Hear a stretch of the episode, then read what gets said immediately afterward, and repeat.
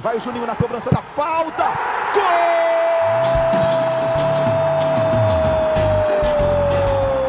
Está entrando no ar o podcast. Sabe de quem? Do Vasco! Do Vascão da Gama, do Gigante da Colina. É o GE Vasco.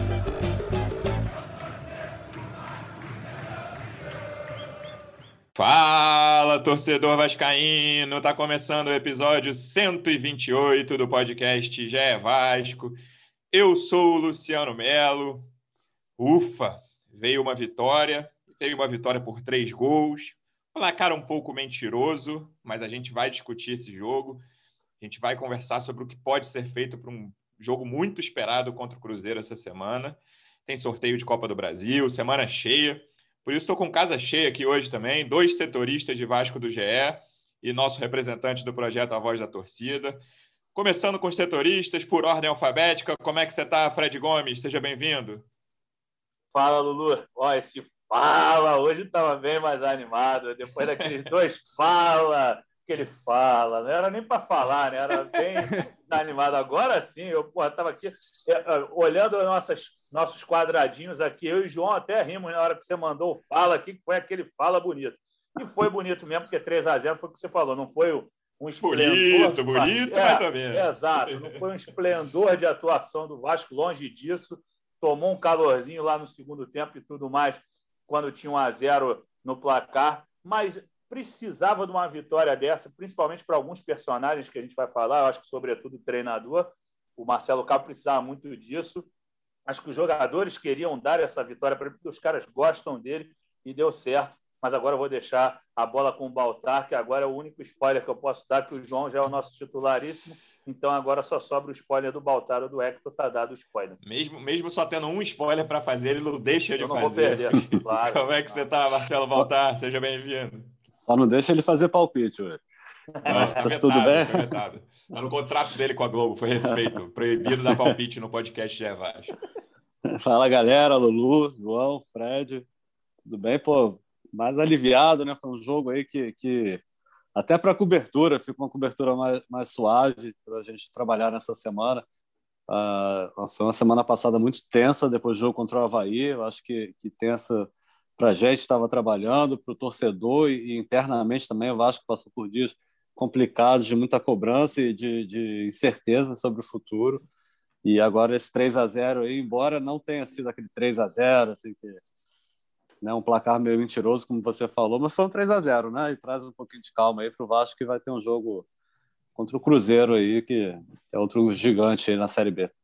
Hoje eu posso até perguntar como é que você está, João Mirante. Como é que você está? Seja bem-vindo. Fala aí, galera. Tô um pouco melhor, aliviado, né? Sempre essa palavra alívio aparece aí depois das vitórias do Vasco na Série B. Concordo que foi um placar mentiroso, mas que se o Vasco quiser continuar mentindo para mim assim toda a rodada e vencendo de 3 a 0, é, acho que ninguém vai reclamar, né? Mas enfim, acho que o Marcelo Cabo também fez mudanças ali, pressionado no cargo, mudanças que eu gostei, inclusive, nas laterais, ali a entrada do MT, achei que foi muito boa né, no esquema um pouco também, e a gente vai trocar essa ideia aqui. Espero até que o Marcelo Cabo mantenha esse time, dê alguma sequência aí, já que ele começou um trabalho, vamos dizer, do zero, que agora ele, a partir aí dessa vitória, tente dar um pouco de sequência para esse time e ver onde ele pode chegar. Vou aproveitar o gancho e começar perguntando para você hoje, João. Normalmente eu começo com os setoristas, é, mas o teu gancho do, do, esquema, acho que é o, né, o lead, como a gente fala no jargão jornalístico. A primeira coisa, a coisa mais importante do jogo foi a mudança de esquema, que muita gente pedia e o Marcelo Cabo relutava a, a mudar, e desde o primeiro minuto ali ficou claro que o Vasco estava jogando pelo, quase sempre com duas linhas de quatro, com o Morato aberto na direita, MT aberto na esquerda ali na segunda linha, e o Marquinhos Gabriel lá na frente com o Cano.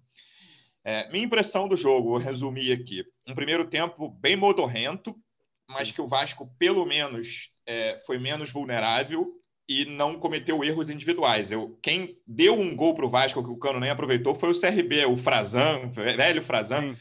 Torcedor do Vasco lembra bem que foi expulso naquele Vasco Fluminense São Januário, que o Bruno César fez um gol de falta, jogador revelado pelo Fluminense. É, ele deu um gol para o Cano, o Cano não aproveitou, mas alguns minutos depois, ali, já no finzinho do primeiro tempo, o Cano fez um gol de cabeça, uma cabeçada que não era simples. Uhum. Levantamento do Marquinhos Gabriel numa rebatida ele fez.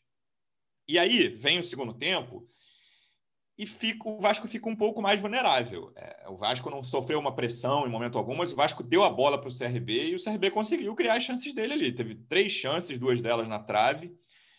É, mas achei que o CRB deu uma morrida ali para os 25, 30 do segundo tempo, não conseguiu manter o esboço de pressão que ele estava tentando fazer. E o Vasco, mesmo antes do gol do Léo Jabá, o Vasco estava. Não, não, não, vou dizer que estava tranquilo, porque o jogo estava 1x0 ali com 35. As substituições 37. fizeram bem ao time. Exato. E aí as substituições ajudam, muito bem lembrado. E quando sai o gol ali, o jogo acaba com 2 a 0 né? O Vasco podia ter ganhado de 4 a 0 porque o Cano chegou uhum. a meter bola na trave. É, a mas... mentira ainda mais gostosa, eu diria. Exatamente. É, tem um período muito delicado ali dos 25, 30 do segundo, é, 25, 30 primeiros minutos do segundo tempo. Qual é a tua avaliação, João, em geral, é, desse jogo?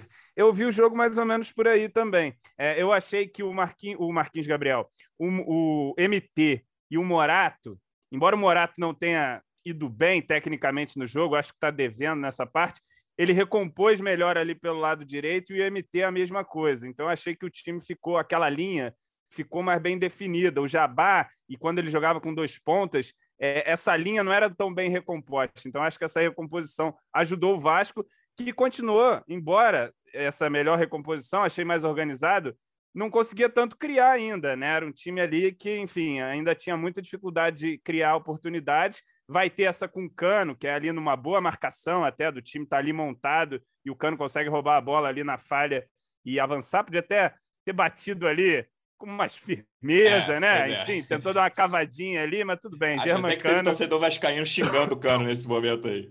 Pois é, Germancano tem crédito e depois ele compensou também. E o gol do Vasco ali no primeiro tempo, vamos ser sinceros, é ali no final de primeiro é. tempo, um gol ali de bumba meu boi, que a gente diz ali, uma rebatida, e o Cano teve sim ali o talento para fazer um gol que não era fácil, né? Embora tenha sido a jogada assim fortuita, é uma cabeçada difícil, a bola sem peso ali, que ele tem que é, colocar, e ele foi muito bem. E aí o Vasco, no segundo tempo, pôde jogar mais em contra-ataque, né? Que é como se deu bem, inclusive, contra o Flamengo e tal. É, acho que tivemos esses lances, sim, mas eu também não vi isso fruto de um, um domínio do CRB, embora ele tivesse com a bola, né? Uhum. Não era um volume de jogo do CRB. É algo que me chamou a atenção, até comentei no Portão 9, que aos 30 minutos, a narradora e o grafite já estavam dando o jogo como vencido pelo Vasco. Estavam 1 a 0 assim, eles estavam, ah, essa vitória para o Vasco porque o jogo não estava aquela coisa do CRB chegando, né? Tiveram ali as oportunidades, uma no começo, que é um contra-ataque, e assim, outro time, né, meu amigo, às vezes vai acertar alguma coisa dentro do jogo também, né? Assim, tem que estar tá meio que preparado para isso. E o, o, Lucão até e outra, faz uma... ajuda se o Vasco parar de entregar gols esse jogo. Pois o Vasco é. não entregou, né? Esse, pois é. O Vasco andou tomando gol que o outro time nem precisava acertar nada. Pois é, esse gol seria gol de um contra-ataque ali do CRB e tal, e, e tudo bem, o Lucão faz até um desvio ali, que e a bola pega na trave. A outra, o Riquelme, que eu acho que fez um bom jogo, depois acho que a gente vai falar aí dos jogadores.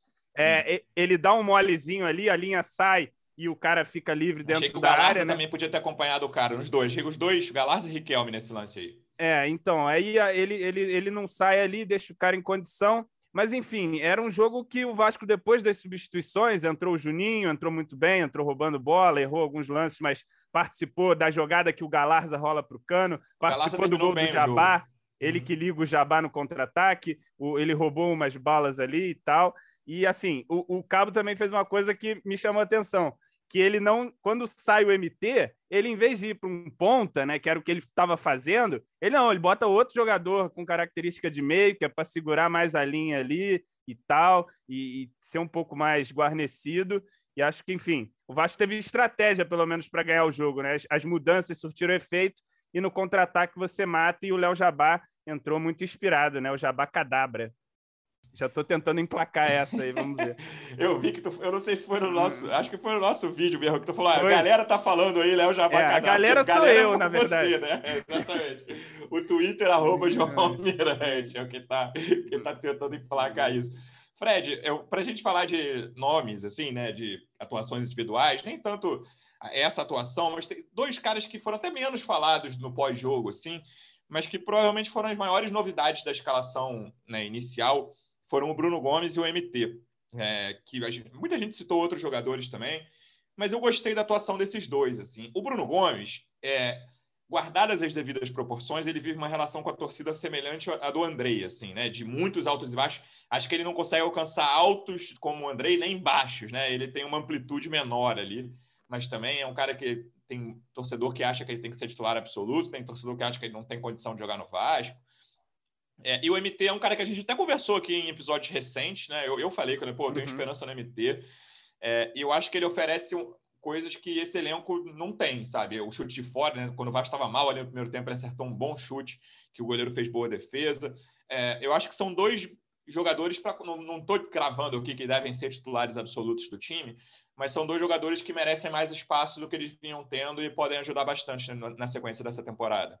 Não, sem dúvida. E assim, o chute que você cita não é um chute assim no, numa abertura, um clarão, aquelas defesas assim de campeonato carioca, não. Ele pega ali no, no canto ali do, do, do ele, ataque ele pela ponta direita, é. uhum. corta o zagueiro e solta uma bomba. Ele e é um cara bom goleiro recurso. Diogo Silva, é isso? Faz defesa é. ou não? Caramba. O Palmeiras. Herói aí contra o Palmeiras. Pô. É, isso aí. E o, o MT, assim, é um jogador que a gente já falou várias vezes, eu vou chover no molhado rapidamente, que faz várias funções, mas o que me, o que me agradou é o seguinte: foi um Vasco mais aguerrido, mais forte. Eu acho que nesse, nesse período que vocês, João, citaram, do Vasco sofrendo, esses caras começaram a cansar. MT estava sem ritmo, Bruno Gomes sem ritmo, Rômulo também está sem ritmo, por mais que o Rômulo já tenha jogado mais jogos que eles recentemente, que esses dois, o Rômulo está vindo de um período que ele ficou sem jogar depois que ele se desvinculou lá do time chinês então, esses caras cansaram. Agora, ficou um Vasco mais forte. O MT é um cavalo, cara. O MT é grande, é um armário. O Rômulo é um armário, só que é mais magrinho, só que tem um ótimo jogo aéreo. E o Bruno Gomes, embora seja uma formiguinha, uma formiguinha que dá porrada, desculpa o termo, chega junto, combate, tem um bom passe. Então, virou um Vasco mais pegador. Eu acho que quando você fala dos altos e baixos do Bruno, diferentemente do Andrei, o Andrei faz excelentes jogos e depois faz jogos completamente fantasmas. Ele vira o Gasparzinho e, e faz umas besteiras, mas some. O Bruno, acho que o Bruno é marcado por, às vezes, fazer umas besteiras muito grandes, ser expulso assim sem necessidade.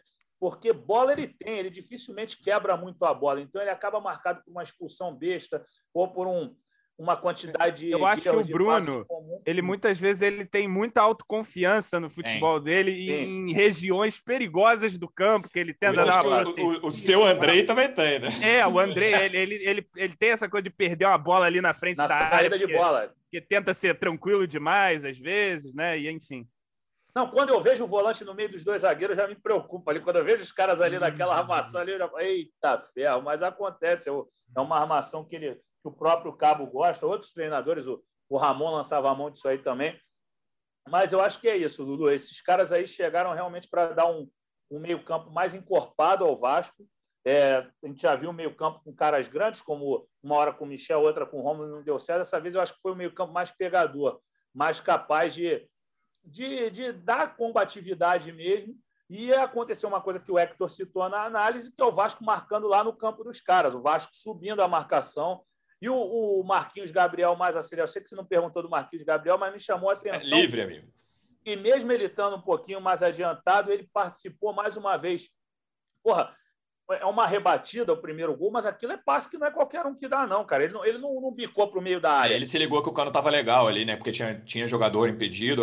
Assim, eu, tipo, eu tinha um cara voltando. Não é. cano, não, bicho. Ele mandou ali uma bola para área mandou. com qualidade é. ali, mandou no é, pagode, como se é. diria. No, ele não deu chutão para cima, assim, né? Exato, foi uma levantada com talento. E, e ali ainda meteu o terceiro gol, então eu acho que ele está caminhando não para ser um jogador excepcional, como pintavam o Marquinhos Gabriel no início de carreira, achavam que ia ser um, um fora da curva, mas pelo menos ele vai dar o que ele não vinha dando há muito tempo com a camisa do Atlético. Já deu. Ele já fez mais em números pelo Vasco do que fez pois no é. Cruzeiro, pelo Atlético, no Atlético pelo Paranaense. Cruzeiro, exato.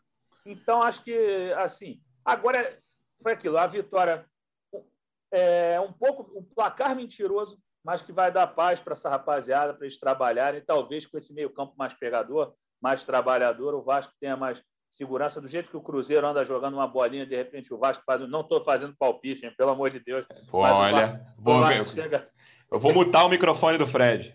Não, e, e assim, o, o fato de ter, ter tido um meio-campo ali mais brigador, vamos dizer assim, fez também estourar menos nos zagueiros, né? E aí o nosso querido Hernando, que faz só o feijão com arroz ali, do lado do Castan, que também é um capítulo à parte, acho que é, ele, ele melhor, dá mais segurança ali para todo mundo. O Castan, ele tem mais experiência. Eu comentei no pós-jogo também do carrinho que ele dá matando um contra-ataque ali, leva o amarelo. Que de repente é o Ricardo Graça lá, é a gente buscando a bola no fundo da rede, porque ah, vai cercar, vai deixar aí. O Castan foi, matou. Isso é a experiência muitas vezes que traz. A hora que tu tem que saber que tem que matar uma jogada e tal e deu mais segurança, tanto que a gente não fala quase do Hernando aí. O Hernando também participou pouco da, da bola no pé ali, ficou mais com o Bruno Gomes, com, com o Rômulo, mais até com o Bruno, né? Mas enfim, vamos ver.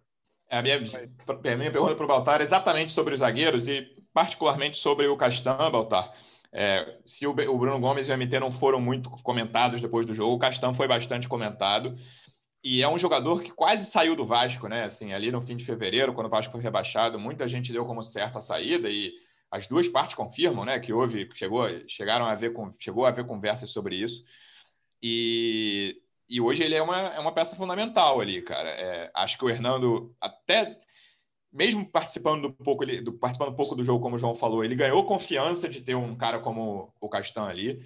É, era o, porque confiança, cara. Você pensar no Hernando quando ele chegou, porque ele foi uma contratação elogiada, assim. Os uhum. primeiros jogos dele, cara, não comprometia com a bola no pé, não era, né? Não dava lançamento de 40 metros, longe disso, é. mas assim, tranquilo na saída de bola ali, não corria, não era um cara nossa. E aí, nos jogos recentes, ele parecia um zagueiro que não tinha nenhuma condição de sair com a bola, sabe? Eu acho que não é, né, não é nenhuma coisa nem outra.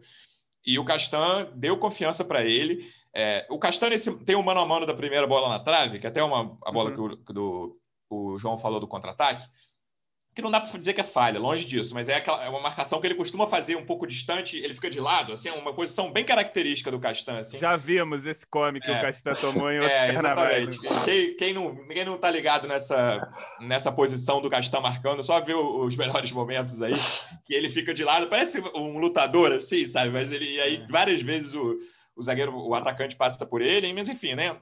Era um mano a mano que não era simples o, o lance, o cara passou, chutou na trave. É, mas a presença dele ali acho que ajuda o setor defensivo inteiro, Baltar, não só o Hernando. Sim, eu acho que a volta do, do Castan aí foi o primeiro jogo dele na Série B, né? Tava fora Isso. seis, sete jogos, acho, sete jogos. Acho. Desde aquele jogo e... que ele falou que ia voltar no intervalo. Ah, no intervalo, Santos, voltou. voltou agora.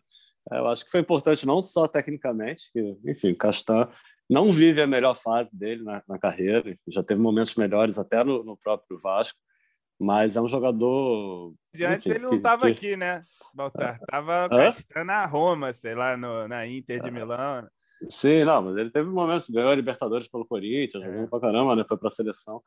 Enfim, mas ele, ele foi importante. acho que a volta dele, a zaga vinha sendo o setor mais criticado e ó, que todos os setores estavam sendo criticados, né? E aí deu uma segurança grande, assim, o Vasco não sofreu como vinha sofrendo, o Hernando também teve uma atuação ali discreta, ninguém tá, tá cornetando mas acho que também foi importante nessa questão da liderança. Assim, o Castan, é, ou não queira, é um líder e era um momento que o Vasco precisava. O Marcelo Cabo estava muito pressionado, o clima foi tenso no Vasco na semana passada. Na quinta-feira teve uma reunião que, que o bicho pegou lá. Assim, a gente já viu várias versões, algumas que alguns jogadores não receberam bem o tom de cobrança, outros compraram a ideia. Eu acho que, que em campo a gente viu que a maioria comprou, né? Foi um Vasco diferente que muito mais atento, não deu aquelas bobeadas, jogou muito bem, criou muito, não, mas foi um Vasco muito mais atento, mais, mais, dando, mais entrega em campo, né? E, e, eu acho que ter a presença do Castan, assim, a confiança que ele passa, foi, foi importante aí. Como você falou, um jogador que, que teve teve para sair do Vasco, né? encerrar o ciclo dele no Vasco, deixou o futuro dele aberto logo depois do rebaixamento, né? Ele postou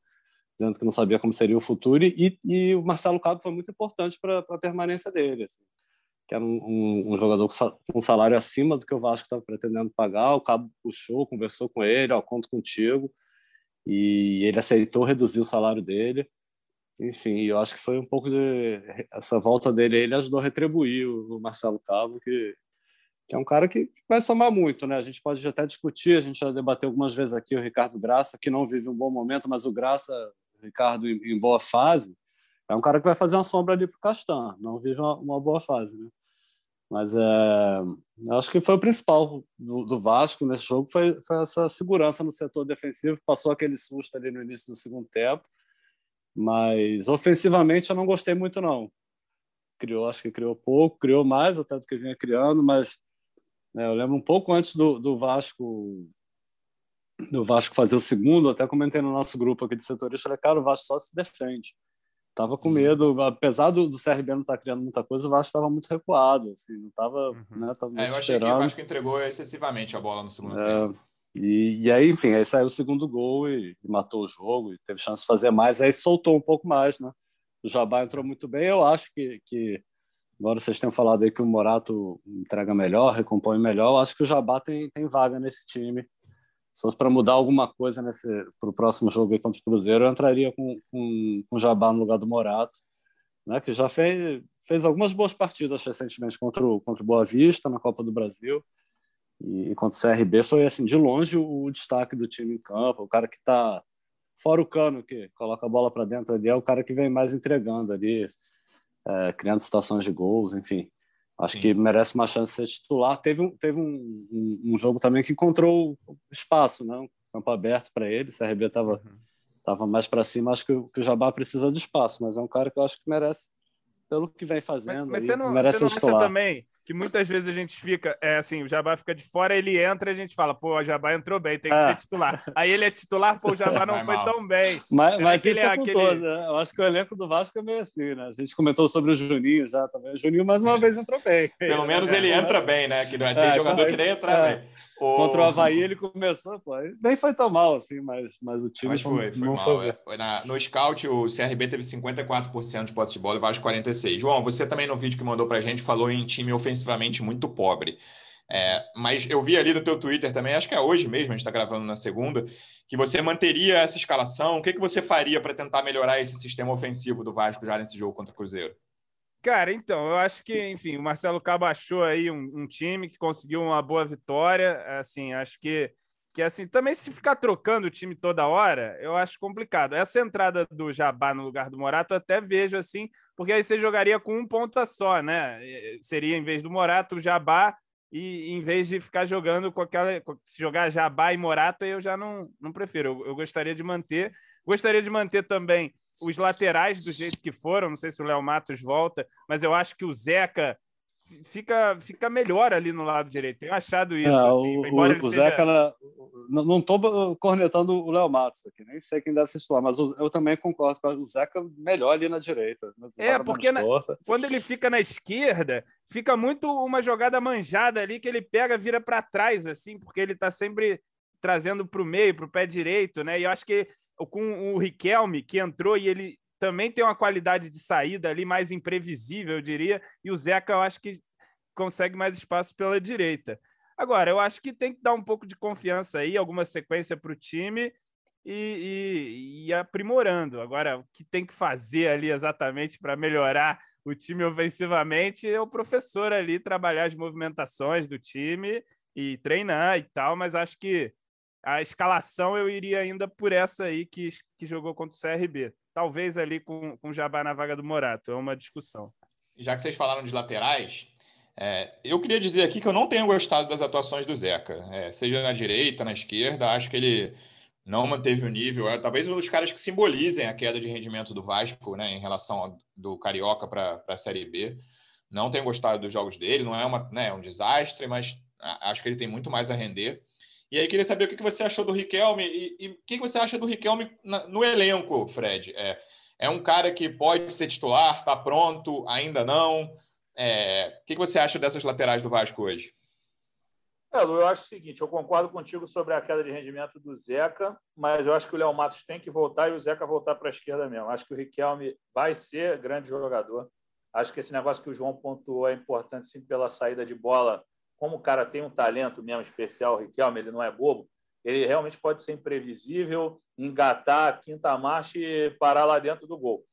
Só que eu, sinceramente, eu acho que o Léo Matos não pode sair desse time de jeito nenhum, porque eu acho que ele dá muita segurança, é muito forte no combate e, e tem tomado menos cartões amarelos.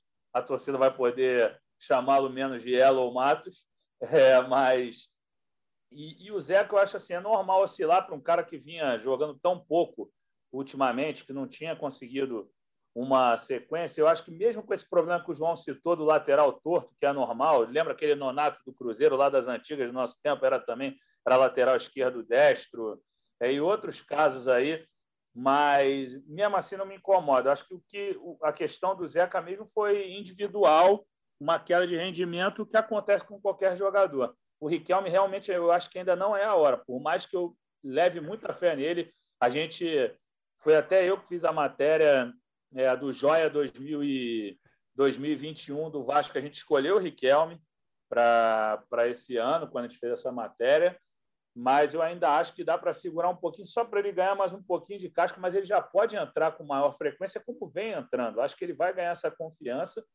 E a partir do momento que ele pegar uma partida e botar dentro do bolso, que ele assumir, falar, não, o jogo é meu, ah, eu sou o cara, aí não tem jeito, aí não vai ter para ninguém, porque ele tem um talento acima da média. Eu penso eu que para a esquerda ele seria o favorito mesmo, mas ainda acho que esse é o momento de dar o ritmo que ele precisa. Por exemplo, como o João falou, manter o time. O, Jabá entrou arrebentando? Entrou. É, ele tem que ser titular? Não sei, talvez seja a hora de manter o time mesmo, porque a, na, na, matéria que a gente fez semana passada, citando que o elenco está fechado com o Cabo, e está mesmo, a gente apurou com um monte de gente próxima ao elenco, os caras adoram o Cabo, uma das coisas que a gente pontuou foi o fato dele não repetir time. O, o, o, o que o João, que o, que o Baltar estava falando. Ah, o cara foi bem, bota ele. Ou então esse cara foi mal, saca. Não, acho que tem que dar um tempinho agora, manter essa equipe, sem dúvida. Eu só voltaria com o Léo Matos. Acho que não tem, não tem muito erro em relação a isso. Mas eu acho que tem que manter sim. Deixa o Morato ali um pouco para ver se o Morato vai mostrar aquele Morato do início de Vasco e depois deixa o Léo Jabá. O Léo Jabá é um foguete. E eu acho que ele entrando no segundo tempo, assim, uns 10 minutos do segundo tempo, ou que seja no intervalo, ele entra fazendo esse salseiro que fez ontem. E foi muito legal a, a reação dele, assim, um cara que, que não deixou de acreditar no lance do primeiro gol, o primeiro gol, que eu digo o gol dele, né? na verdade, é o segundo Sim. gol do Vasco, e tem uma participação fundamental no gol do Marquinhos Gabriel, nem se fala, né? Jogadaço. Então, acho que é um cara que tem que ser muito valorizado e pode ser titular do Vasco, sim, mas eu iria na linha do João, mantinha esse time, mantinha o time que ganhou o CRB com o Léo Matos no lugar do Riquelme, voltando o Zeca para a esquerda. Essa é a minha leitura. O que, que você acha dessa lateral aí, Baltar? É, a gente conversou no último episódio, né, que falta um lateral esquerdo reserva ali, na minha opinião, é, que não seja o Riquelme, um cara com mais caixa ali, com mais experiência. É, você deixaria o Riquelme por ali? Voltaria com o Léo Matos? O que, que você faria para essa quinta-feira? Lembrando que o jogo é ah, é nove e meia da noite de quinta-feira, Cruzeiro e Vasco. Eu concordo 100% com o Fred. Assim, o Riquelme, a gente vê que ele tem muito talento, mas acho que ainda não está pronto para ser titular, ainda não teve uma grande atuação de, de, de, entregar tudo que a gente espera dele ofensivamente. É, e o Léo Matos eu também acho uma, uma, liderança desse time, um cara que vem bem até quando o Vasco teve essa queda e era um dos poucos que a gente elogiava ainda, que não vinha tão mal, fora o jogo contra o Havaí, né, que ele entregou, ele reconheceu que, que entregou, enfim. Então, eu acho que o Léo Matos é o dono da posição ali. O Zeca vem mal, começou, começou bem, até teve boas atuações na direita lá no início, né? Os primeiros jogos dele no Vasco foram na direita. É, mas é um cara que eu gostei, achei ele menos torto, aí, como o João falou. É, apareceu algumas vezes bem ele no ataque, mas, mas eu acho que com, com o elenco que o Vasco tem hoje, com as opções, tem, tem que se insistir com isso. Eu acho que nem o Ricardo está pronto para ser titular, jogar esse peso em cima dele, pode ir entrando aos pouquinhos, e, e o Léo Matos é, é a melhor opção que o Vasco tem no momento na direita. Enfim, isso aí a gente vai avaliando jogo a jogo, mas, mas, mas eu manteria aí do, do, do jeito que está. Para esse jogo, eu voltaria com, com o Léo Matos né, que teve um edema na coxa, acho que nem chegou a ser uma lesão, né, Fred? Você, você viu isso direitinho. E, e, eu acho que não vai ser problema. E, enfim, eu, eu, acho que o Jabá tem jogado mais bola que o Morato, até que o até mesmo que o Peck, né, que nem chegou a entrar. O Peck era o cara que mais jogou, é mais jogou no Vasco na temporada. Não sei se, se deram um descanso para ele, ele nem chegou a teve entrar. Teve uma mas boa queda agora. É, teve uma queda, acho que de repente é uma boa dar, dar uma segurada. Mas o Léo Jabá vem jogando bola, assim, eu, eu, acho que, que, que, tem jogado bola. Eu não sei como que o Cruzeiro vai vir contra o Vasco, mas jogando em casa eu imagino também que não fique só se defendendo, esperando o Vasco, né? Então deve ser um jogo com bastante espaço lá no Mineirão.